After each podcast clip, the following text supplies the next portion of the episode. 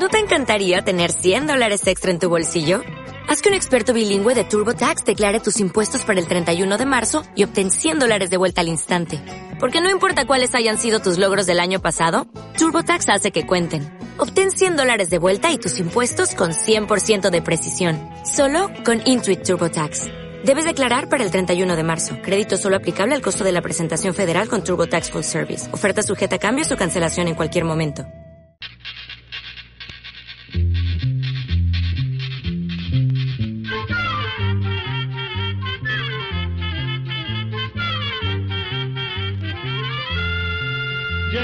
Todo, llegó la escuela, llegó la escuela, llegó por radio.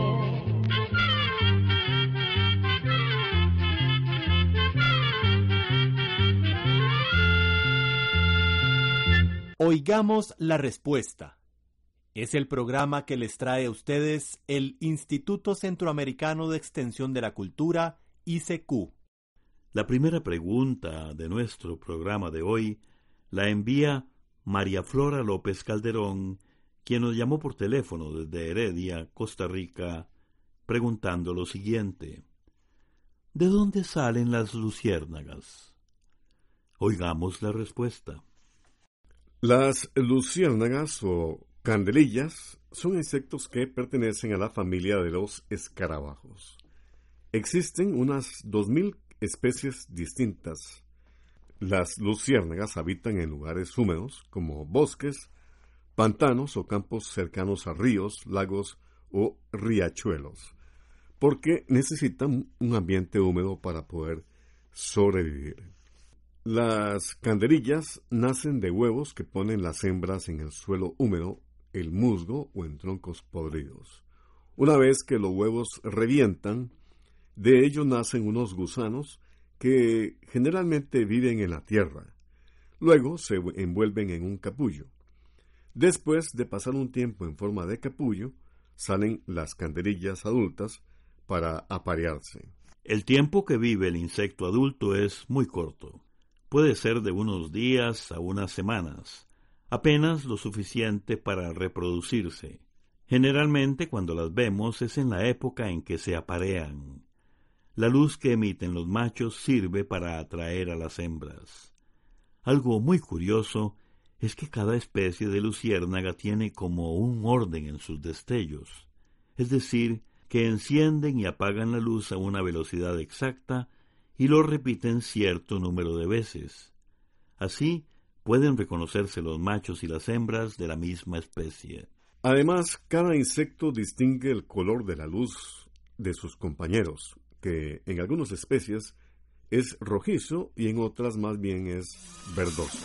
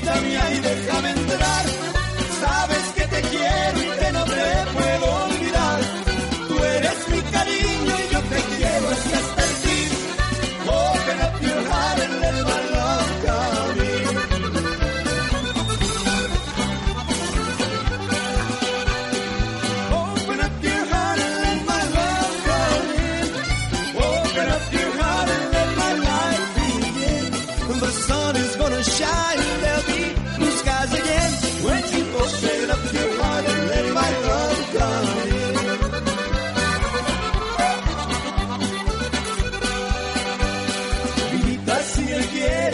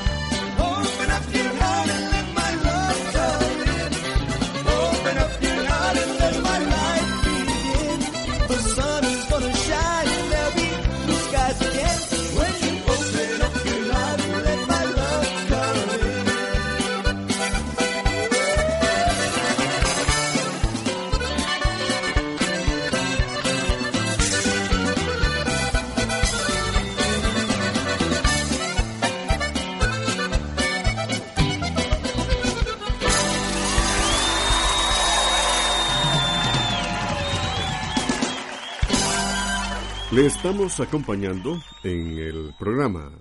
Oigamos la respuesta. Agradecemos su sintonía. ¿Qué cambios mamarios se producen durante la lactancia? ¿Qué importancia posee o ejerce la hormona oxitocina en el periodo de la lactancia, conocida también como la hormona efectiva? ¿Qué otras hormonas intervienen en la producción de la leche en las glándulas mamarias de una mujer? ¿Por cuánto tiempo es recomendable darle de mamar a un bebé? Son las preguntas que nos hace el amigo oyente Harley Rojas Salazar, a quien le enviamos un saludo, y nos escribe desde San Vito de Cotobruz, Costa Rica. Escuchemos la respuesta. A lo largo del embarazo, la mujer va teniendo una serie de cambios en sus pechos.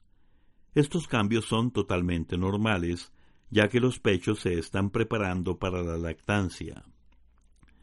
La embarazada podrá notar que van aumentando de tamaño, ya que durante los primeros meses del embarazo se acumula grasa en los senos y las glándulas mamarias aumentan de tamaño. A medida que crecen los pechos, se estira la piel. Entonces la futura madre puede sentir tirantez en los senos, picazón y hasta pueden aparecer estrías que son pequeñas líneas que aparecen en la piel. También durante el embarazo aumenta la cantidad de sangre que llega a los pechos. Por eso a menudo se ven venas azuladas debajo de la piel. Los pezones se vuelven oscuros y los círculos que están alrededor de los pezones también. Todos estos cambios son producidos por las sustancias químicas llamadas hormonas. La progesterona, por ejemplo, es la hormona que prepara las mamas para la producción de leche. Y los estrógenos estimulan el desarrollo del sistema de conductos que transportan la leche hasta los pechos. La prolactina y oxitoxina son las hormonas responsables de la producción de leche y de su salida por los pezones. La oxitocina, por la que usted nos pregunta en especial, también juega un papel muy importante ya que ayuda a que el lazo de ternura y amor entre la madre y el niño se desarrolle adecuadamente. En cuanto a su pregunta, don Harley, sobre el tiempo que se recomienda dar de mamar a los niños, le diremos que la Organización Mundial de la Salud recomienda hasta los seis meses solamente. Después se les puede seguir dando de mamar hasta los dos o tres años, pero además se les debe dar alimentos sólidos. Continuamos en nuestro programa de hoy, Oigamos la Respuesta. Muchas gracias por su atención y gracias también a esta emisora que lo difunde. Es cierto que hay semillas que pueden durar miles de años. Esta pregunta nos la hace una estimable oyente a través de una llamada telefónica desde Corralillo de Cartago, en Costa Rica. Oigamos la respuesta. En condiciones normales, los granos y las semillas se destruyen en unos cuantos años debido a los insectos que se las comen, a la humedad, los hongos y los microbios que las descomponen. Pero en condiciones especiales, las semillas se pueden conservar durante miles de años. Por ejemplo, en algunas tumbas de Egipto, se han encontrado granos de trigo de hace 5.000 años o más, gracias al clima tan seco que hay allí. También en la ciudad de Pompeya, en Italia, que quedó sepultada por las cenizas lanzadas por el volcán Vesubio hace más de 2.000 años, se han encontrado granos que se conservaron durante tantos años debido a la falta de aire. Algo parecido sucedió en un lugar de El Salvador llamado La Joya, que se cree quedó sepultado por unos 1400 años debido a una gran erupción que hizo el volcán Caldera. Cuando los arqueólogos comenzaron los trabajos para desenterrar esta antigua ciudad indígena, se sorprendieron al encontrar varias viviendas que conservaban el techo de paja y dentro de estas viviendas se encontraron semillas de maíz, de frijol y otras cosas más. Pero no solo eso. Imagínese usted que en la región de Siberia, en Rusia, donde el clima es tan frío que el suelo se mantiene cubierto de nieve todo el tiempo, se encontraron unas semillas de plantas silvestres que tienen aproximadamente 30.000 años. Así que, en condiciones especiales como las que le hemos mencionado, las semillas se pueden conservar durante miles de años. Sin embargo, esto no quiere decir que esas semillas continúen siendo fértiles, es decir, que puedan germinar. Hasta el momento, una de las semillas más antiguas que han germinado se encontró en Israel. Tenía alrededor de dos mil años. Fue encontrada en un sitio arqueológico en el desierto. Durante las excavaciones encontraron miles de semillas de palmeras de dátiles. Unos especialistas en plantas las llevaron a un laboratorio, las pusieron en tierra, les dieron grandes cuidados y para su sorpresa una de estas semillas brotó y nació una pequeña palmera de dátil de las que había en esas tierras hace unos dos mil años.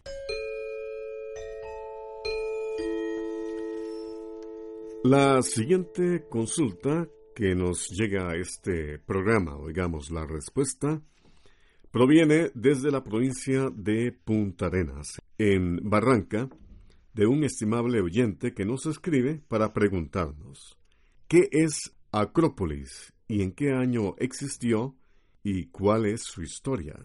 Escuchemos la respuesta. En la antigüedad llamaban Acrópolis a un lugar alto dentro de una ciudad. Estos lugares generalmente tenían unos muros que los separaban del resto de la ciudad. Esta forma de construir casas, monumentos y templos en un alto o en una loma era la costumbre sobre todo de los griegos.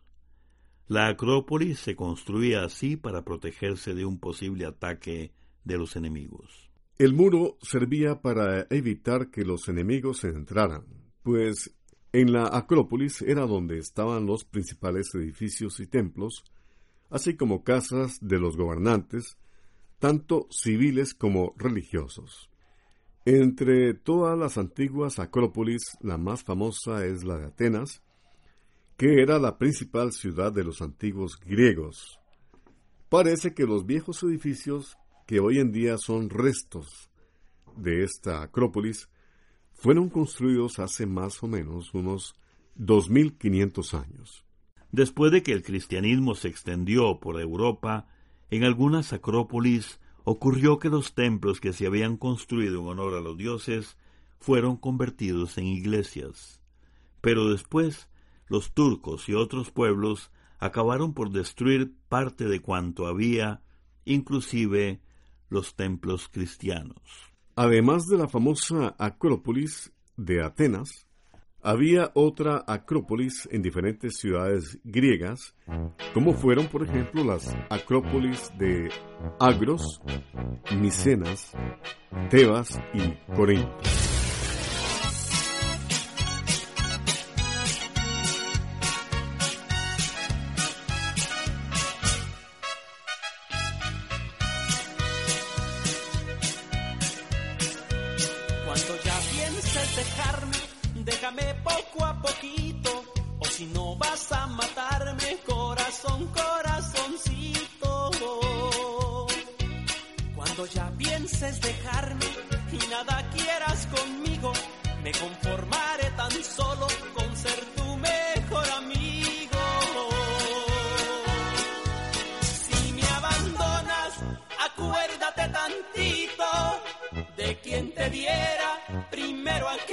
Y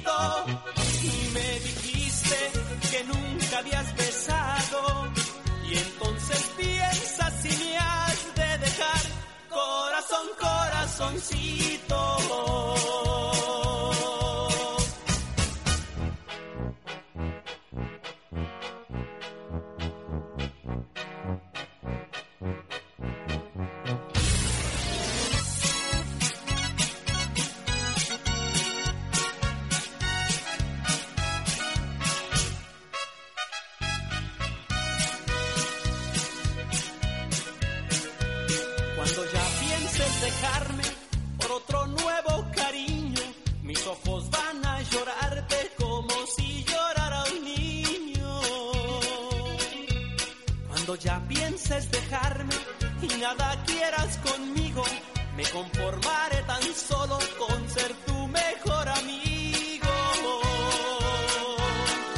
Si me abandonas, acuérdate tantito de quien te diera primero aquel besito.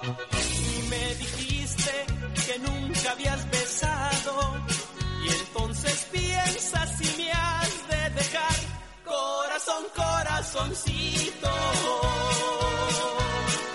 Si me abandonas, acuérdate tantito de quien te diera primero aquel besito.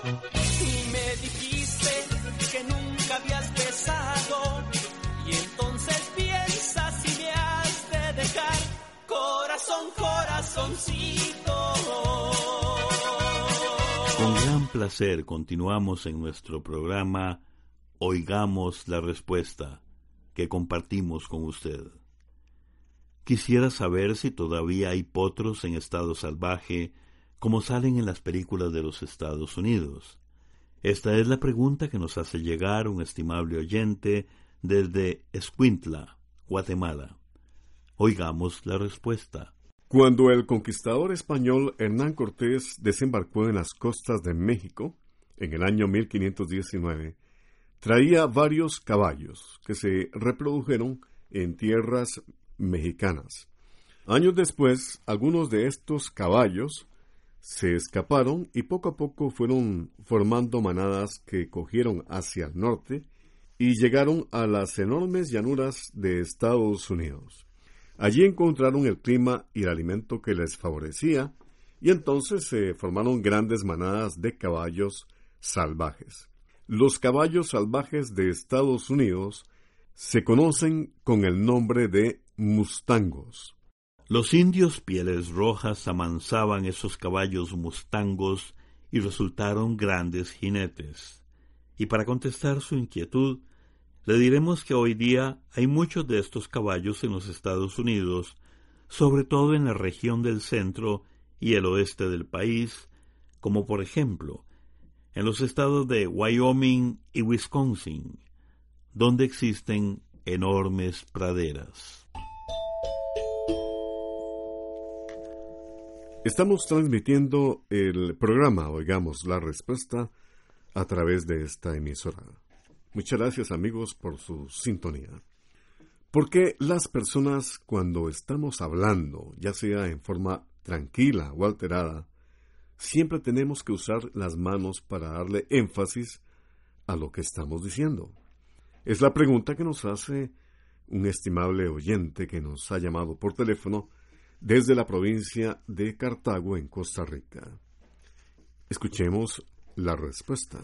Como usted bien dice, las personas no solo nos comunicamos por medio de las palabras, también lo hacemos con el cuerpo. Por ejemplo, cuando movemos las manos o hacemos gestos con la cara. Es muy probable que los primeros seres humanos, antes de inventar las palabras, se comunicaran por medio de señas y gruñidos. Algunos de los gestos que usamos son imitaciones de los gestos que hacen algunos animales. Por ejemplo, el mostrar los dientes como señal de enojo. De manera que los gestos son muy importantes a la hora de comunicarnos, porque nos permiten saber cosas que no siempre se dicen con palabras.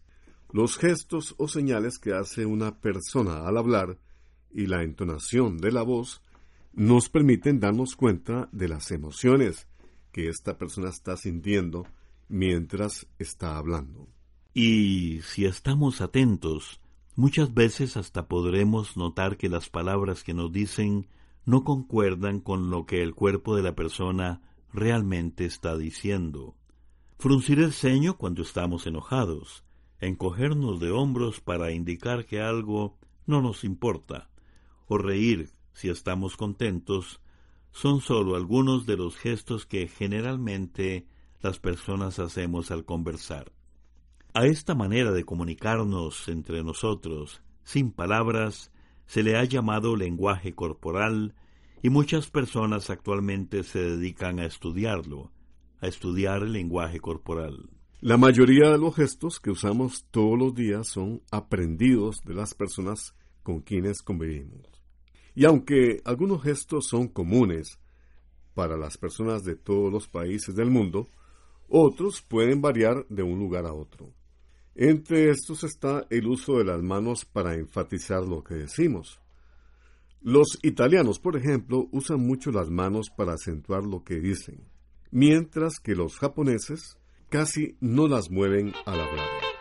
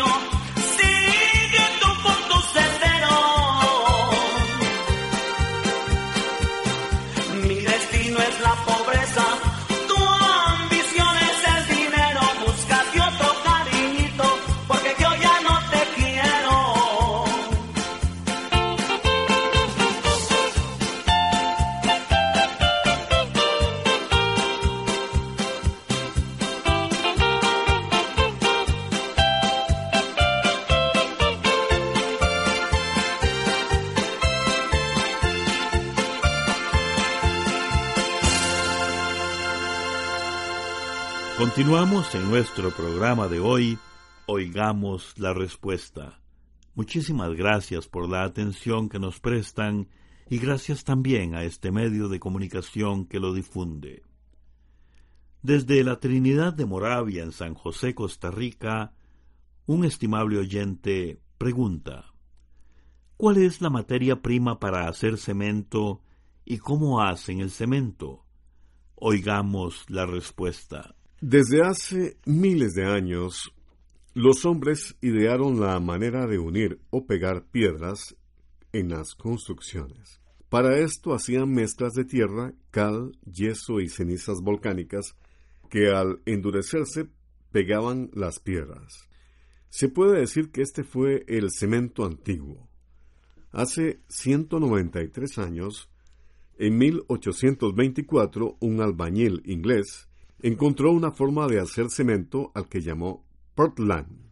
Años después, hará unos 150 años, ese cemento comenzó a fabricarse en grandes cantidades.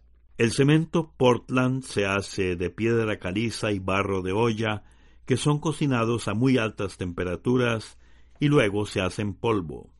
Y si al cemento se le mezcla arena, piedrilla y agua, se hace el llamado concreto, que es uno de los materiales más usados en la actualidad en la construcción. Programa C, Control 12. Así llegamos a un programa más de Oigamos la Respuesta. Pero le esperamos mañana, si Dios quiere, aquí por esta su emisora y a la misma hora. Mándenos sus preguntas al apartado 2948-1000 San José, Costa Rica.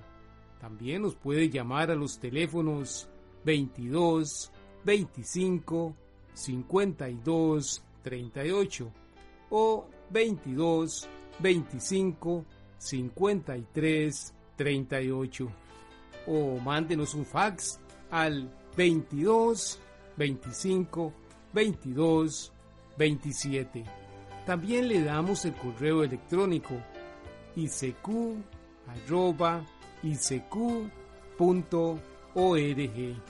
Celo de letreo icecu.org.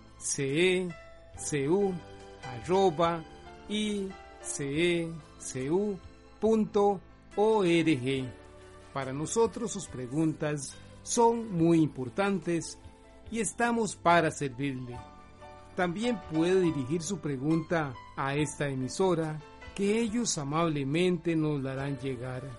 Muy importante, dele su nombre completo, dirección bien exacta, ah, y el lugar donde escuche el programa. Recuerde que comprender lo comprensible es un derecho humano. Que Dios le bendiga.